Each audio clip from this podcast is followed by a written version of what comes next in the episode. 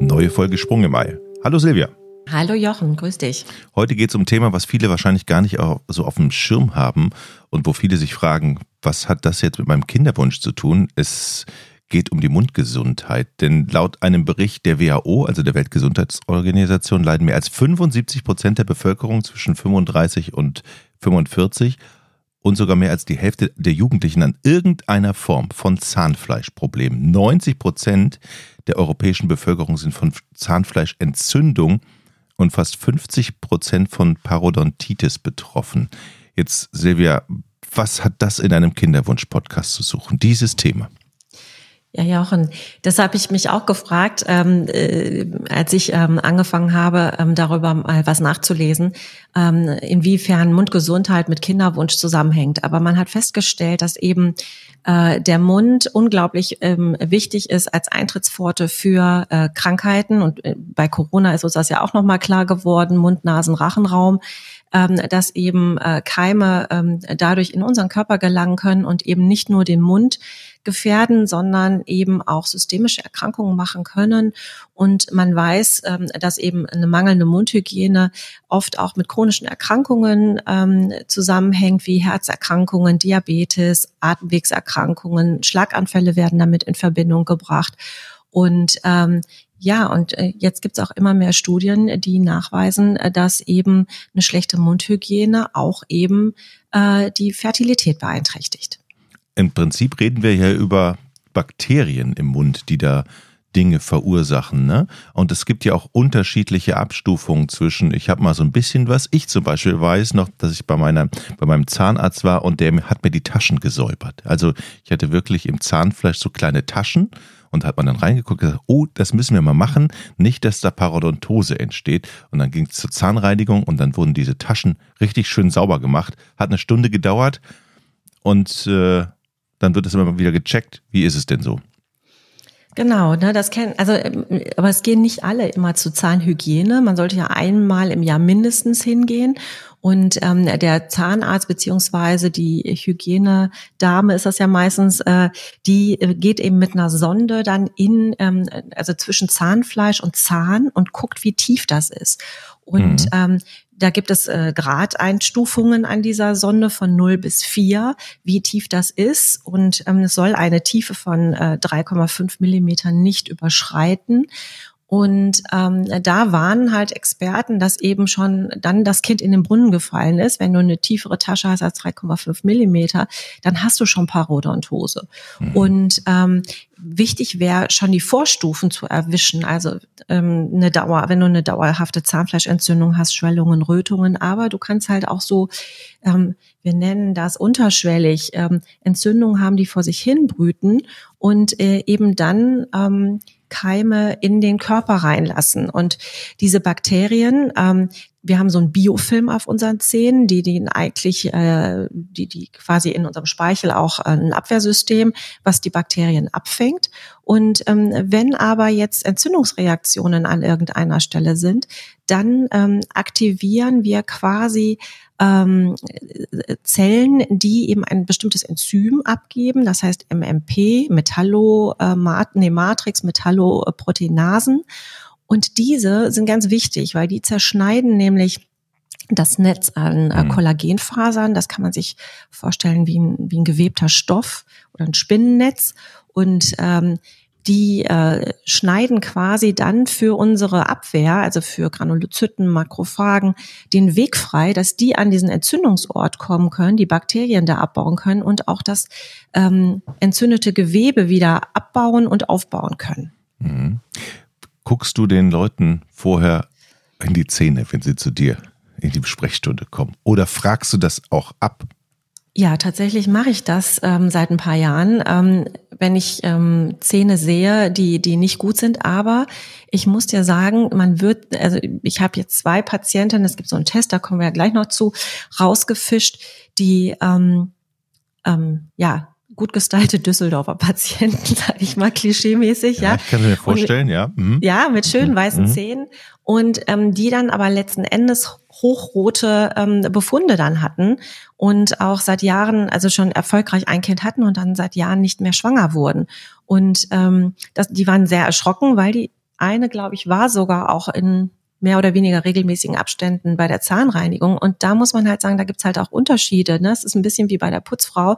Ähm, es gibt Leute, die putzen ganz oberflächlich und die Ecken sind rund und andere gehen halt in die Tiefe rein. Und da gibt's halt anscheinend Unterschiede, wie gründlich da auch geputzt wird und wie oft ich das vielleicht auch wahrnehme. Und es kommt noch dazu, dass so eine Entzündungsreaktion auch, da sind wir wieder beim Lifestyle, ähm, und ähm, also negativ beeinflusst werden kann. Das sprich also Rauchen oder Stress mhm. ähm, oder auch ähm, eine individuelle Genetik führt natürlich dazu, wie gut ist mein Abwehrsystem auch genetisch. Und das merken viele Frauen auch hormonelle Veränderungen. Also man weiß, dass, ähm, also zum Beispiel, während du deine Menstruationsblutung hast, ähm, auch das Zahnfleisch empfindlicher ist und schneller blutet.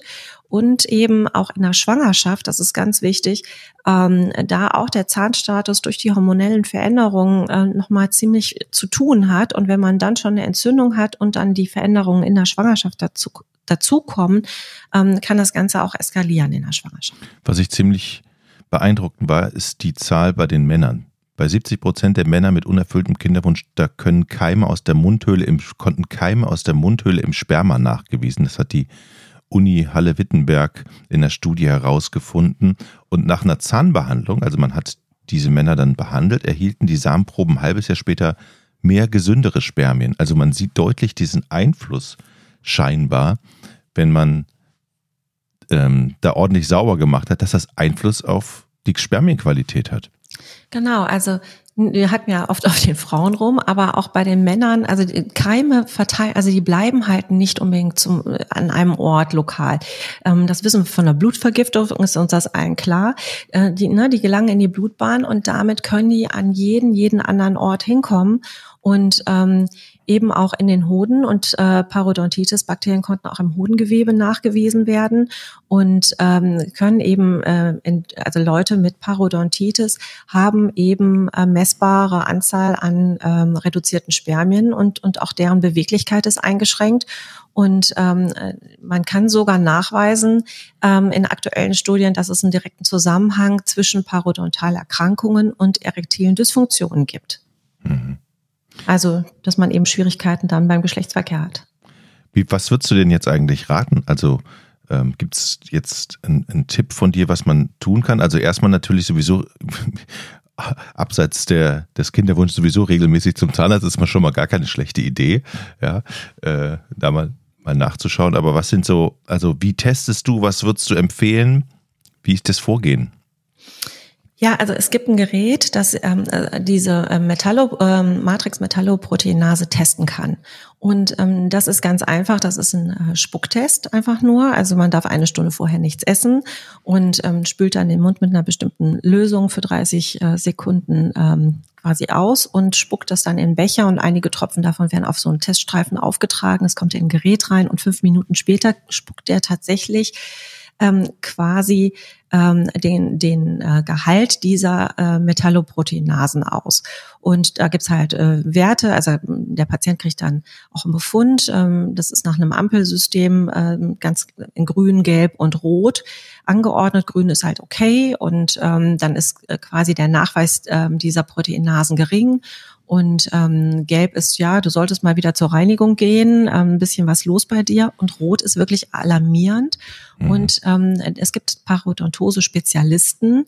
Also da geht man fast schon nicht mehr zum Zahnarzt hin, sondern dann muss der Kiefer auch gerönt werden und ganz gründlich tief in den Taschen, das ist auch unangenehm, ähm, gereinigt werden. Und ähm, bei Frauen ähm, macht das halt, äh, wenn man eben einen schlechten Zahnstatus hat. Also soll das auch zum Beispiel mit Endometriose vergesellschaftet sein oder bakteriellen Vaginosen. Das sind eben Infektionen in der Scheide und ähm, die Chancen eben bei einer künstlichen Befruchtung sollen sinken und ähm, eben auch eine erhöhte Frühgeburtlichkeit ähm, durch die Bakterien, weil das weiß man auch, wenn man, also normalerweise konzentriert man sich ähm, in der Schwangerschaft immer auf die Scheide, misst da den pH, guckt, mhm. ob da, äh, macht Abstriche in der Scheide, ob da Bakterien drin sind. Aber wenn die natürlich von einer ganz anderen Richtung kommen, durch die Blutbahn, können die sich trotzdem in der Gebärmutter festsetzen und dafür vorzeitige Wehen sorgen und eben auch für eine Frühgeburtlichkeit.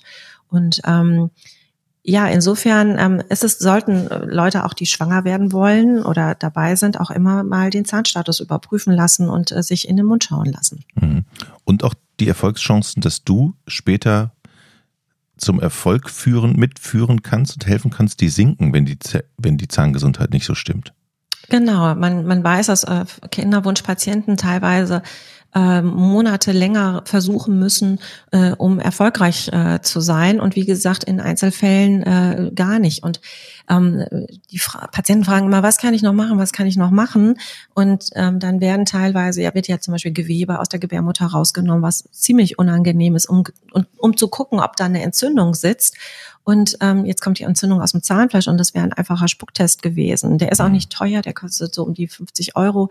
Also ähm, eine, eine sinnvolle, ganz einfache Sache, äh, ein Screening mal zu machen und zu gucken, okay, was ist mit mir los? Und du hast ja am Anfang die Zahlen genannt, wenn man weiß, dass 50 äh, Prozent ähm, der Menschen in, im fruchtbaren Alter, ja, bis, bis 40 eben äh, davon betroffen sind, eine leichte Entzündung zu haben. Es, es, es betrifft auch nicht unbedingt das ganze Zahnfleisch, ja. Es sind ähm, diese 50 Prozent beziehen sich auf zwei bis drei Zähne, die betroffen sind.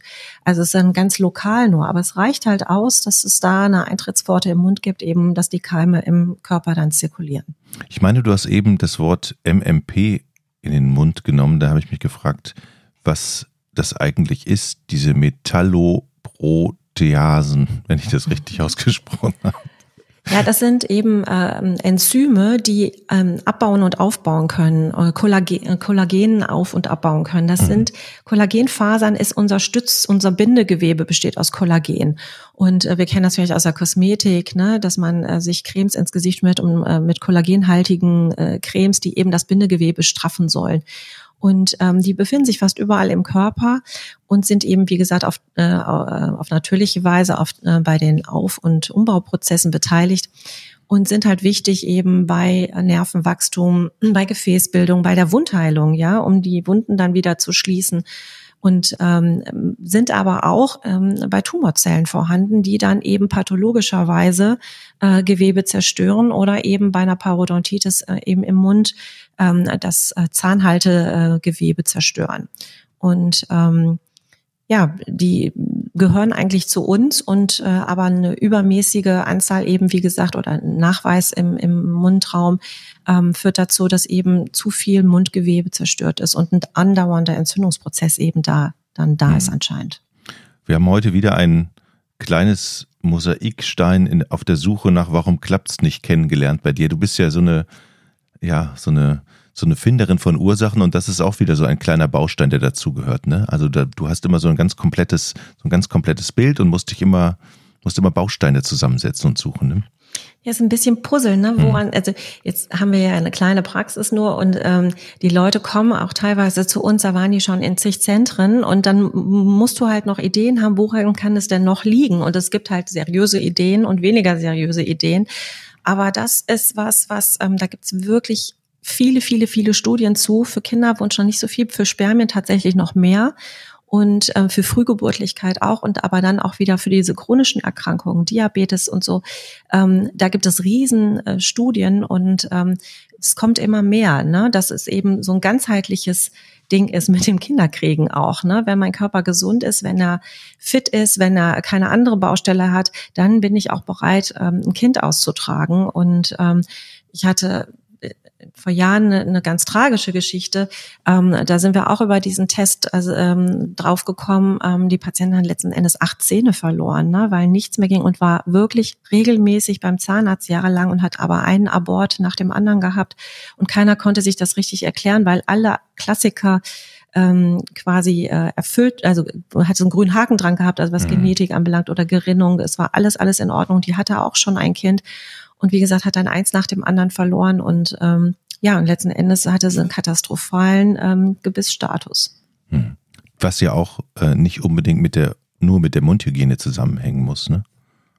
Nee, also wie, wie gesagt, es ist äh, jetzt, jetzt mhm. man hat vielleicht jetzt äh, vor Augen, dass jemand kommt, den Mund öffnet und schwarze Zähne hat, mhm. ne? Und das schreit mich an. Also es ist wirklich unterschwellig und sitzt in den Tiefen. Und ähm, ich ähm, habe jetzt im Rahmen dieses Podcasts gelesen, dass eben ältere Menschen, also bis äh, in Altersgruppe 75 bis 100, fast so äh, 95 Prozent äh, Parodontitis haben. Ne? Und klar, ne, die können sich teilweise jetzt nicht mehr so gut pflegen oder sind darauf angewiesen, gepflegt zu werden.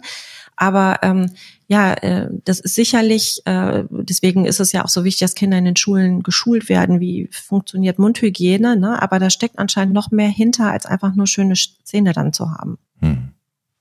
Silvia, super spannendes Thema. Am besten mal auch mal mit dem Zahnarzt sprechen, einfach mal checken lassen. Ne? Einfach mal gucken. Genau. Gucken schadet ja nichts, ne? Nee, gucken schadet nichts. Und ähm, wenn, wie gesagt, grüner Haken dran ist, dann ist es einfach nur äh, wieder ein Puzzleteil, das halt okay ist, das bei mir okay ist.